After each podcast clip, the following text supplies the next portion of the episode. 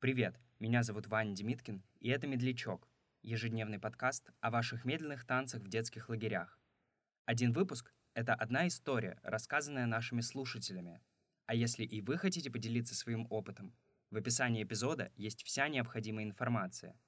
Слушайте «Медлячок» вчера, сегодня и завтра.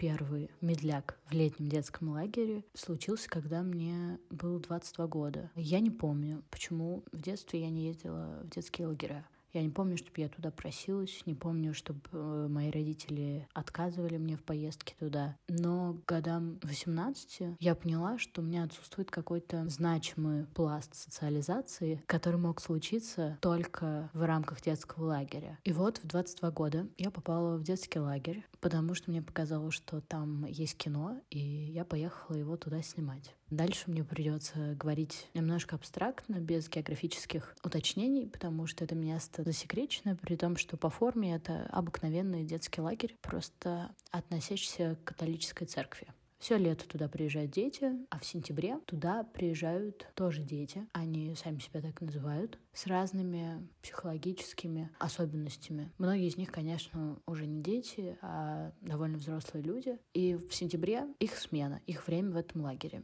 И первые пять дней смены я только снимала, наблюдала за своими героями, пыталась понять их. Но на пятый день ко мне подошел один из менеджеров этого лагеря. Он отвечал за организацию, за общение со СМИ, с прессой, с Ватиканом. И он очень настойчиво приглашал меня на медленный танец. Я, конечно же, отказалась, потому что в это время рядом с нами танцевали мои герои, и мне было гораздо важнее следить за ними, следить за их пластикой, за их взаимоотношениями внутри этого танца. Но через какое-то время дети устали, их активный день заканчивается достаточно рано, и в этом актовом зале остались только организаторы, обслуживающий персонал, волонтеры и я. И так как снимать мне было больше нечего, я согласилась на медляк. И в этот вечер я поняла, что что-то очень важное было мной упущено в детстве, потому что это не было похоже ни на медленные танцы на дискотеках в школе, ни на медленные танцы где-либо еще. Это какая-то особая концентрация энергии,